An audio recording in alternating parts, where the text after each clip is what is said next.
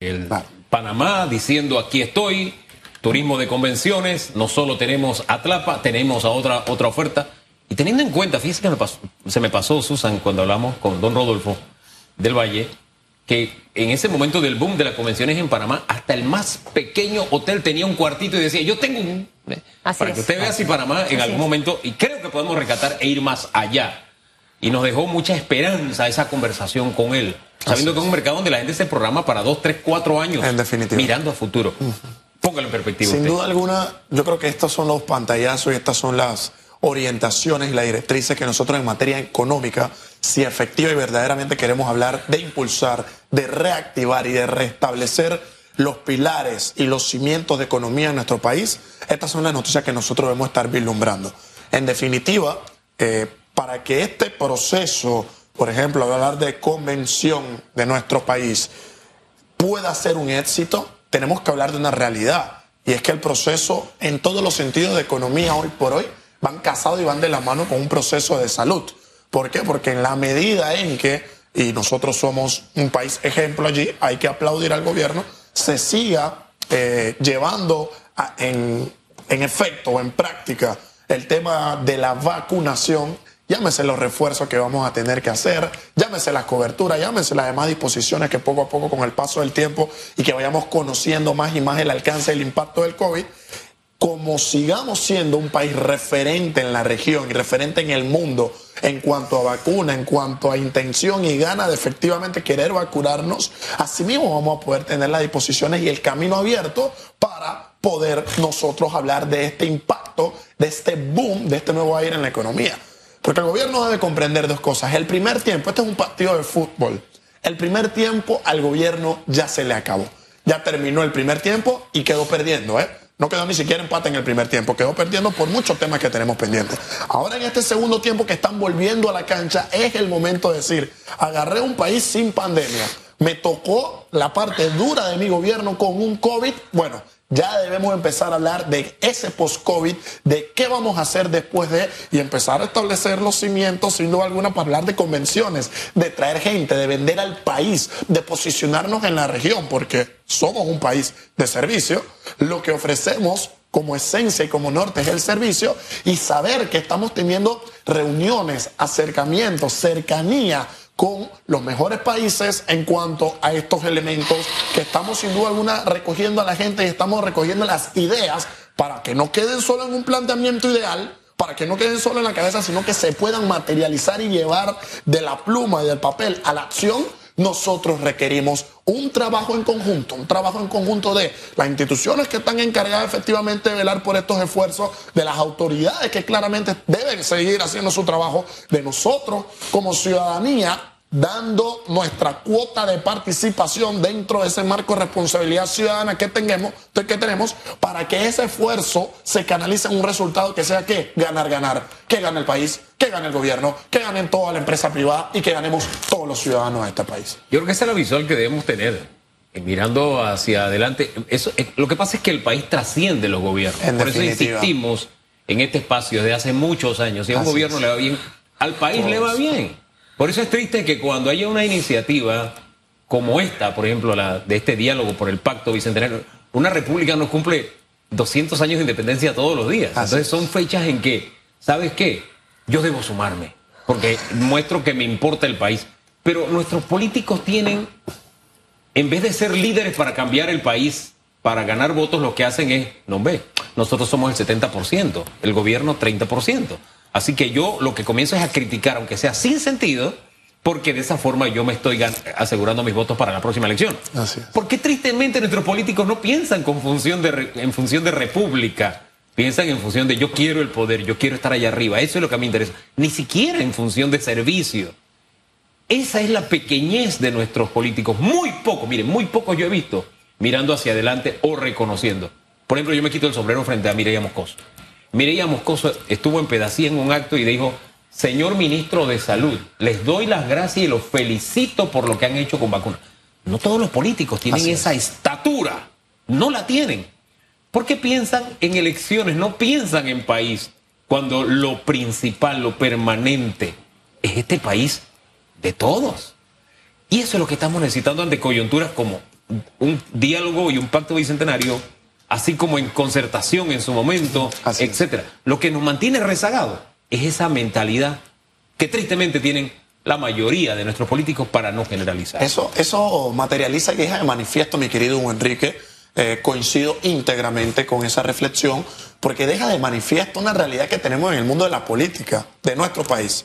Porque cada sociedad, eh, si bien es cierto, podemos tener reglas políticas similares, cada sociedad tiene un rumbo y tiene una forma política de actuar de, de manera muy particular, de manera muy especial.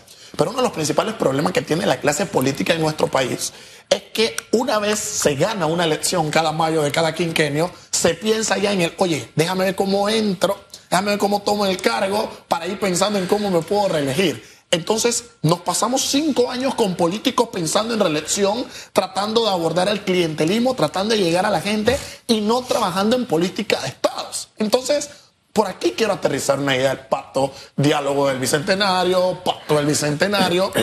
No podemos creer o no podemos asumir o dejar de manifiesto que, bueno, la nación, la República Panameña cumplió 200 años de esa independencia. Bien, nosotros como gobierno lo que hicimos fue convocar a cientos de miles de personas para que dijeran cientos de miles de propuestas para tener una tabla rasa de, los problemas que, ojo, conocemos pero para que ellos dejen de manifiesto cuáles son los problemas que tengamos para nosotros, oye, mostrar un papel de lo que nosotros hicimos.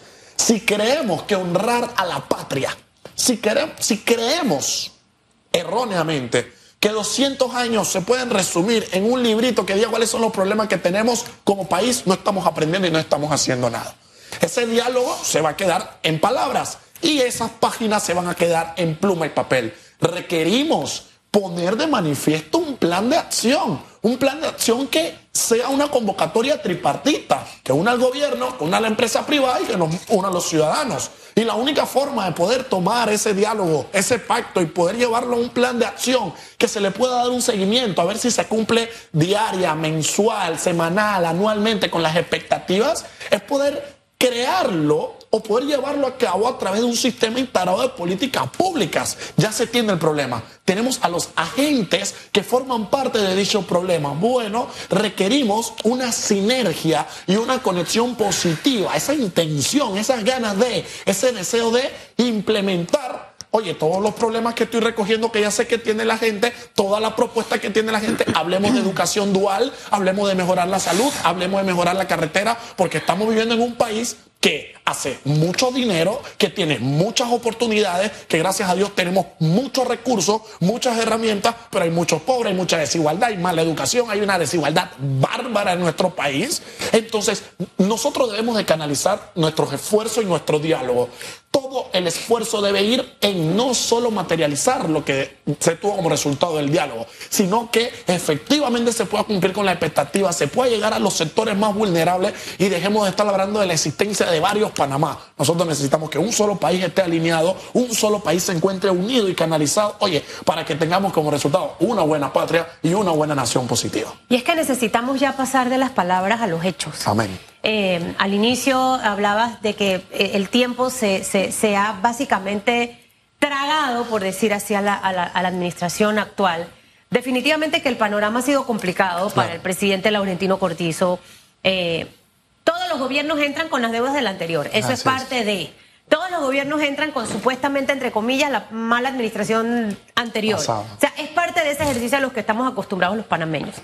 Pero lo que sí definitivamente alteró la planificación fue el tema de la pandemia. Pero ya estamos a dos años de la pandemia. Así.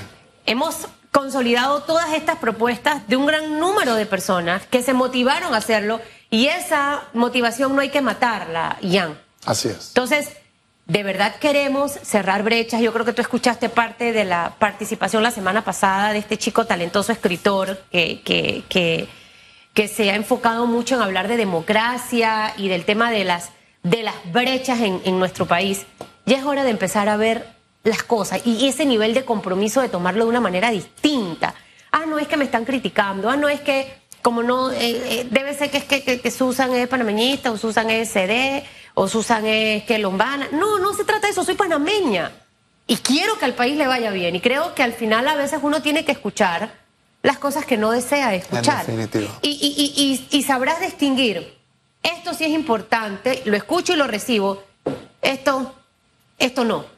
Tenemos que tener esa capacidad de poder discernir cuando algo nos conviene y le conviene al país entero. Sí, es que hoy por hoy, mi querida Susana Elizabeth, seguimos teniendo más amor por un partido más amor por una persona, estamos endiosando a personas y a candidatos y a políticos en vez de tener más amor por la bandera del país, por querer un mejor futuro para nuestros hijos, para nuestros nietos, para nuestros sobrinos, para nuestros hermanos, para el prójimo, para los extranjeros que están aquí, para todo el mundo. Yo creo que requerimos tomar, y si el pacto del bicentenario es esa tabla rasa o ese elemento inicial que nos va a permitir a nosotros tomar una nueva orientación, como se le está tratando de vender, un giro en el timón de la realidad y el acontecer nacional que tenemos, en la medida en que se nos deja de manifiesto cuál es la necesidad, cuál es el deseo y cuáles son las expectativas que tiene gran parte de panameños, porque la convocatoria no puede pasar desapercibida.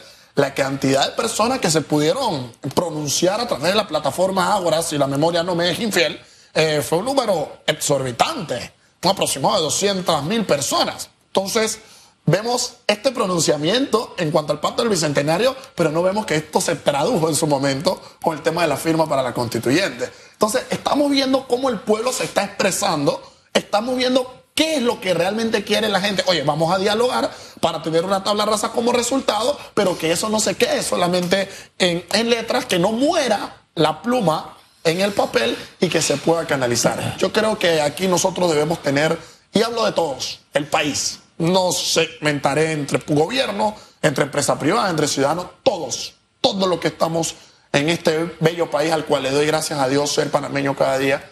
Nosotros debemos de efectivamente cada día levantarnos con una visión distinta de a dónde queremos llegar. Y debemos de ver esto. ¿A dónde queremos llegar? ¿Cuál es la visión que tenemos como país? Cada uno en su casa, cada uno en sus familias, cada uno en sus hogares. ¿A dónde quiero llegar? Y luego vamos a traducirlo. Lo que estamos haciendo efectivamente va de la mano con esa visión que yo tengo de mi casa, que yo tengo de mi familia, que yo tengo de mi país esperar que me contraten por botella o creer que ir a trabajar y no hacer nada o tratar de entrar al gobierno para cobrar dinero y no trabajar. ¿Es eso realmente lo que yo le quiero enseñar a mis hijos? ¿Es allá hacia donde yo quiero llegar? ¿O yo quiero enseñarle a mis familiares, yo quiero enseñarle a mis hijos cómo debes trabajar? Oye, yo no te voy a dar pescado, toma la red, yo te llevo a la orilla y te enseño cómo debes pescar.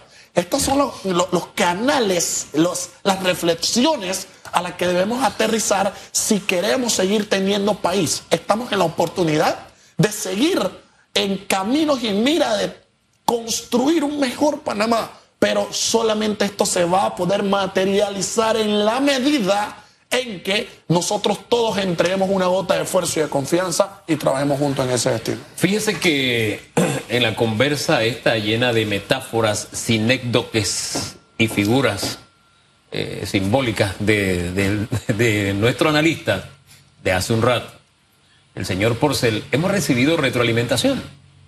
Lisímaco Rosa nos escribía, nos escribía también don Ariel Rodríguez y otros más, pero me, me quedo con don Felipe Ariel Rodríguez porque él nos aclaraba que esta comisión de alto nivel no es para darle no es una especie de secretaría de metas, claro. sino que se va a encargar de buscar los mecanismos para entonces crear la oficina o el ente que le dé seguimiento, ¿verdad? claro. Incluso darle probablemente un nivel de ley, no sé. Lo mismo hicimos con concertación, que lo elevamos a nivel de ley y un buen día, un montón de gente dijo, no, la concertación no funciona, eso no me representa. Así es. De verdad que como panameños tenemos que despertar una realidad. Panamá es nuestro, nos pertenece a todos, no es de un pequeño grupito que es el que más grita. Así es, así es. Y, tenemos que despertar porque si no, no le vamos a heredar patria a nuestros En definitiva. Tenemos que despertar. Y los que más deberían abrir los ojos son nuestros líderes, nuestros políticos. Pero en fin, yo lo dejo solamente ahí como parte de la mesa de trabajo. Don Felipe, ojalá nos pueda acompañar y darnos más luces porque tiene más información. Sí, que viaje de Chiriquí acá, nada de Zoom. Mi querido Jan, siempre es un gusto escucharte, refrescar eh, nuestras ideas y nuestros pensamientos, poner a la gente a veces a pensar, no te creas. Eh, alguna semillita queda. Algo queda allí. Alguna semillita queda. La gota del agua da y da y da. Y de pasiones vivimos los seres humanos, así que así tenemos que pararnos cada día. No se deje llevar por la pasión de ir al comedor, al refrigerador, a la cocina, a la fonda. Pare esa pasión. Un poquito, ¿eh? Métale pasión al gimnasio, a correr. A correr como lo hace la primera pareja de. La primera pareja, mínimo, ¿cuántas parejas he tenido? Oiga, o sea, por eso Corrija, diga corrijo. La pareja. ¿Cómo se llama la, el, área donde vive? La pareja. Brisa del Golf. Diga. La primera pareja de Brisa del Golf. A eso me oh. refiero. No, no, no, no, no venga a arreglarla. No, era lo que iba a decir. No venga a arreglarla. Sea serio. ¿eh? Sea serio usted, que eh, por ya eso se arregló el cabello, ¿verdad? Nos vemos primero, Dios. El domingo en debate abierto. Cuando más bonita me veo, ¿verdad, Jan? Sin duda, no, eso ahí no No, a Jan le pregunté, no usted. Y yo le estoy respondiendo. y e Ian también. El domingo, primero Dios, tenemos un encuentro aquí en pantalla Eco con debate abierto.